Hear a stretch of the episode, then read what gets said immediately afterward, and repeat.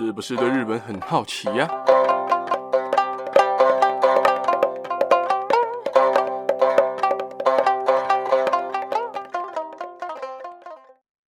？Hello，大家好，我是巴格亚罗。今天呢，要先跟大家说声抱歉，就是上个礼拜没有更新日本时事的集数，但是呢，最近开始每一天 IG 啊，或者是 FB，就是我的 IG 还有我的 FB 粉专里面。每一天都会更新一则新的日本时事，或者是最近的近况，亦或者是可能最近日本发生的一些事情、一些日本的小知识等等的。如果各位有兴趣的话，可以去追踪我的 IG，还有追踪我的 FB 啊，每天都会更新一些近况。那跟大家解释完之后呢，就来跟大家讲讲今天要跟大家分享的日本时事了。呃，第一则呢，想跟大家分享的是。日本女星的收入排名，而我接下来会依序由第五名讲到第一名。第五名呢是月薪娇妻中的国民老婆新垣结衣，她是全球几亿男性的梦想情人、梦中情人。虽然在今年五月啊，跟全球几亿男人的死敌星野源结婚了，但这几年她的广告啊、戏剧啊、代言啊，接到手软。但是虽然她邀约代言还有戏剧不断，可是她的收入其实不是日本的女星第一名。Gaki 虽然年收入四亿三千五百万日元，大约新台币一点零九亿元这么多，但是她还是排在第五名。据传啊，新垣结衣每支广告的收入可以拿到大约七千万的日元。她拍一支广告，什么 Switch 的啦，然后那个保养品的啦。随便一支都可以大约拿到七千万日元，就是新台币一千七百万。然后戏剧每一集则是一百五十万日元一集哦，每一集哦，就是可能这个戏剧新的戏剧有十二集，就是十二乘一百五十万，然后也就是一百五十万，也就是大约新台币的三十八到四十万元的收入，所以是非常非常多的。但是它还是第五名。至于第四名呢，是去年闪婚的石原聪美，我相信石原聪美一定也是大家的女神。他的总收入是四亿三千八百万日元，比 Gaki 多了三百万，大约是新台币的一点一亿元，稍微高新垣结衣一点点，排在第四名。而第三名呢是四十七岁的帅气美魔女吉田洋，吉田洋以年收入四亿七千七百万日元，就是比前面的石原聪美再多了大概三千，诶三千四千万，诶三千万日元左右，约台币一点二亿元。排在第三名，而我自己本人的女神，也就是日本的国民妹妹有村架纯，她一年也有五亿七千万日元，直接比前面的吉田羊再多了一亿元，整整快整整一亿，也就是大约新台币的一点四亿元的收入，排在第二名。我好羡慕哦，一一年收入一点四亿，真的是很不得了。虽然说她的作品真的都蛮棒的，再来是第一名。我相信大家不管在台湾、在日本，你常常会看到那种广告墙啊，或者是那种日剧的排行榜上面呢、一定都会看到它。它是影视跟广告的宠儿，走到哪都可以看到它的广告。日剧打开来，就像我前面讲，日剧打开来一定会看到它，也就是日本的女神林濑遥。她有很多的广告啊、代言啊、戏剧啊，很多很多的作品，年收入达到超夸张的六亿五千五百万日元。也就是新台币大概一点六亿元左右，排在第一名。我真的觉得，一我想用一句话结论啊，来结论这件事情，就是这个排名，虽然听起来会有点偏激，而且会有点不是这么的公平，但是啊，注意听好，人证真好啊！我相信大家应该也能理解我这个这个讲法了。再来第二则呢，是想。问大家，不知道大家还记不记得，在八月的时候，有一名名古屋的市长接见了日本金牌女垒投手后藤希友的时候，他擅自咬了人家得来不易的金牌。哎，咬人家金牌到底要干嘛嘞？对不对？而且还口头上的性骚扰了后藤选手。那他就是七十二岁现役的日名古屋的市长。河村隆之，虽然后藤选手的金牌会更换啊，而且河村隆之也说，在八月十六号的时候，他有说他会惩罚自己，然后停薪三个月薪水，然后鞠躬道歉了，而且会接受四到五个小时反骚扰课程。但是说实在的，你参加这个课程，其实市民就是全全日本的市民也不会接受。说实在，也不会接受，因为也不知道你到底有没有上那个课嘛。然后你说停薪三个月薪水，其实对你一个市长来说，其实也不痛不痒。但是你这个伤害在后藤选手身上也永远的刻下，这个是没办法抹灭的。人家的金牌你给他咬下去，真的是有过，真的是蛮脏的。而且作为一个市长，作为一个市长，一个名古屋的市长，而且你的年纪都已经七十二岁了，我是觉得这样的行为真的是不太行。而他的男秘书啊，在八月二十九号的时候感染新冠肺炎，然后隔天河村隆之就做了自主隔离，并且在过一天，三十一号的时候做完了 PCR 检测，也确认了他确诊新冠肺炎。名古市长河村隆之确诊新冠肺炎，我真的只能说一句话，就是真的，这个真的很重要，就是真的不要做坏事啊！真的，你不知道你不知道什么时候事情会发生在你身上，所以有些事真的不要做。再来第三则呢，想跟大家介绍一下现在。就是日本最年长的天皇，而我在 IG 还有 FB 上面都有 po，就是已经现在已经退位的八十七岁的名人上皇，出生于一九三三年十二月二十三号的名人上皇啊，他在二零一九年高龄八十五岁的时候才退位的，然后他把天皇的位置交棒给了儿子德仁天皇，而且在三个月之后，也就是十二月二十三号的时候，他也即将迎来八十八岁大寿。而在几天前啊，他也已经正式的超越他的爸爸昭和天皇在世的八十七岁八个月，成为了日本历史上最长寿的天皇。虽然说他退位后啊，平时会跟上皇后美智子，也就是我在 IG 上，如果你有去看的话，IG IG 或 FB 照片的右边有一位皇后上皇后，就也就是名人上皇的老婆上皇后美智子，会去听听音乐会啊，然后过过轻松的日子。大家可能以为天皇就是过这样简单的日子，但是名人上皇可能大家有个没有注意到的地方，就是他其实是一个科学家，而且是个专门研究鱼类的科学家。然后再讲细一点的话，他是一个专攻虾虎鱼的专家。虽然近期啊疫情导致他没办法随便外出啊，但是名人上皇还是在这段疫情的期间持续在研究鱼类。甚至在今年五月的时候啊，他发现了两种新的虾虎鱼，在日本鱼类学会的电子版期刊发表了他从一九六四年以来发表的第三十四篇，第三十四篇哦关于鱼类的论文。就是你可能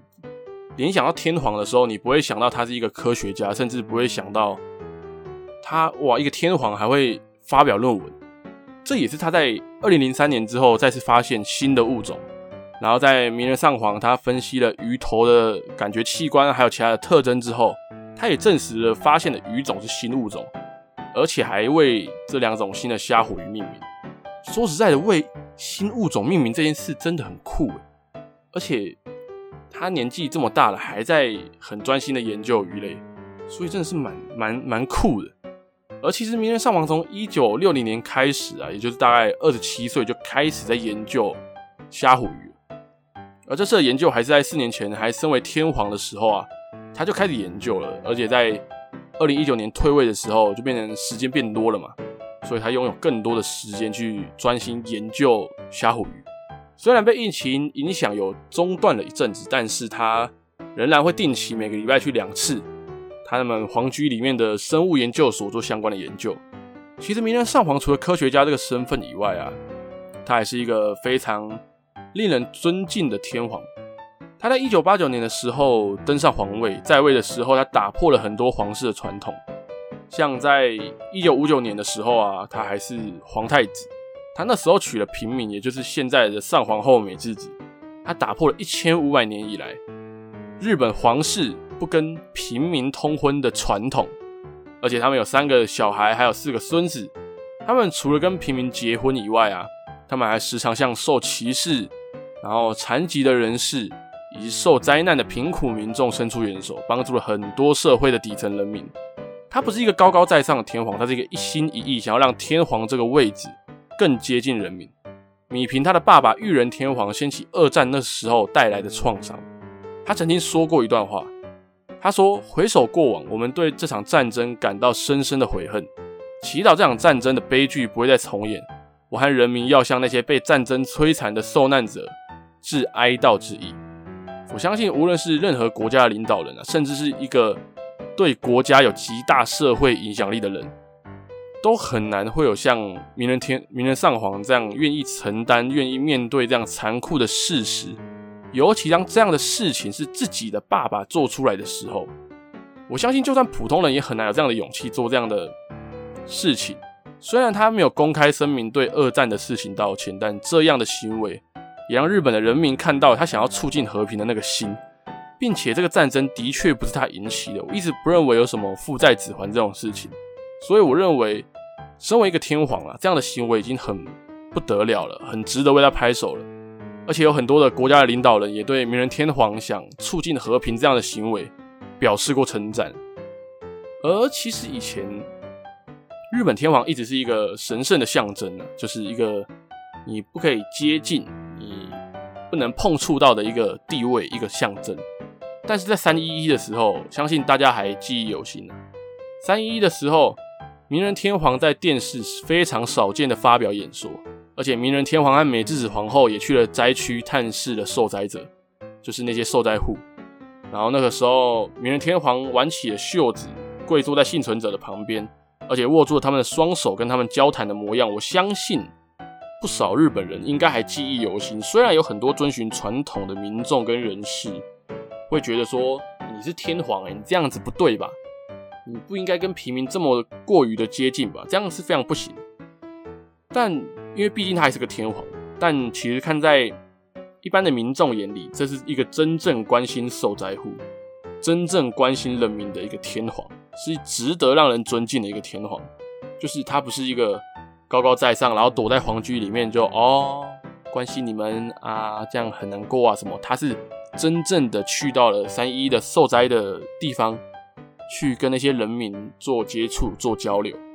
所以。我认为啦，天皇甚至是各国的领导人，或者是日本首相，不应该是高高在上的俯视人民，应该是要真正的关心人民。而且他也是日本近代第一个没有发动战争的天皇。我相信他现在是第一个，也希望他是唯一一个。哎，不是，不是希望他是唯一一个，希望他不是唯一一个，希望之后都不要有发发动战争的人。明仁天皇他用尽了一生追求和平，帮助了需要帮助的底层人民，而且他还是一个伟大的科学家，让我认为他真的是可以说是日本近代最棒而且最值得尊敬的天皇了。我不知道大家是怎么想的，我是觉得明仁天皇真的是非常值得尊敬，因为很少有国家领导人啊，或者是国家具有。非常强大社会影响力的公公众人物或者是政治人物，会这样下乡，然后可能踩着废墟啊，或者是跟那些受灾户访视，然后去交流，然后去看看他们需要的是什么。所以我认为明仁天皇是一个很值得也很令人尊敬的一个天皇。再来最后一则呢，想跟大家讲最近发生的一个日本的凶杀案。我觉得这个凶杀案我其实看的不是说很懂，因为它是一个先讲它是一个三角恋的关系，然后是一个该说是情杀吗？或者是应该说被发现之后，然后把其中一方女生杀害之后还弃尸。觉得很怪啦，我自己觉得这一这一则报道这个事件，我觉得很怪。在日本东京最近发生了一个凶杀案，就是一个十八岁的女高中生，叫做鸠野花夏。她在二十八号的时候，也就上个月二十八号的时候失踪，然后日本警方就翻翻看了非常多的监视器的画面，然后循线追查，发现了一对年轻夫妻。就是涉嫌在这个鸠野花夏，也就是这个十八岁的女高中生，到山梨县的一个仓库里面，残酷的杀害之后，然后做一个弃尸的动作。这个凶案就是我像像我前面讲的，有三角恋的问题。这个三角恋里面的主要人物就是刚刚前面讲的女高中生鸠野花夏，还有年轻夫妻，男生叫小森张平，然后女生叫小森和美，主要是这三个人。然后过程呢是这个小森张平，也就是这个男生，他供称说他在两年前透过 Twitter 认识了鸠野这个女高中生，而且发展了感情。但是被他的老婆发现了，被小森和美发现，然后这两夫妇就约了鸠野花下这个女高中生见面，然后说要摊牌，可能是要告诉这个女高中生她有老婆，应该是这样子，应该会是这样子。然后他们两个在约见面的时候，就把他们带到了一个仓库里面，然后将他杀害，然后做弃尸的动作。因为警方根据这两夫妇的口供，在三梨县早川町的一个仓库里面找到了这个女高中生的尸体。我自己觉得，小生张平这个人会跟鸠野花下这个女高中生发展感情，其实也不是，呃，其实也不是一个该怎么讲，不是一个随便乱找找到的。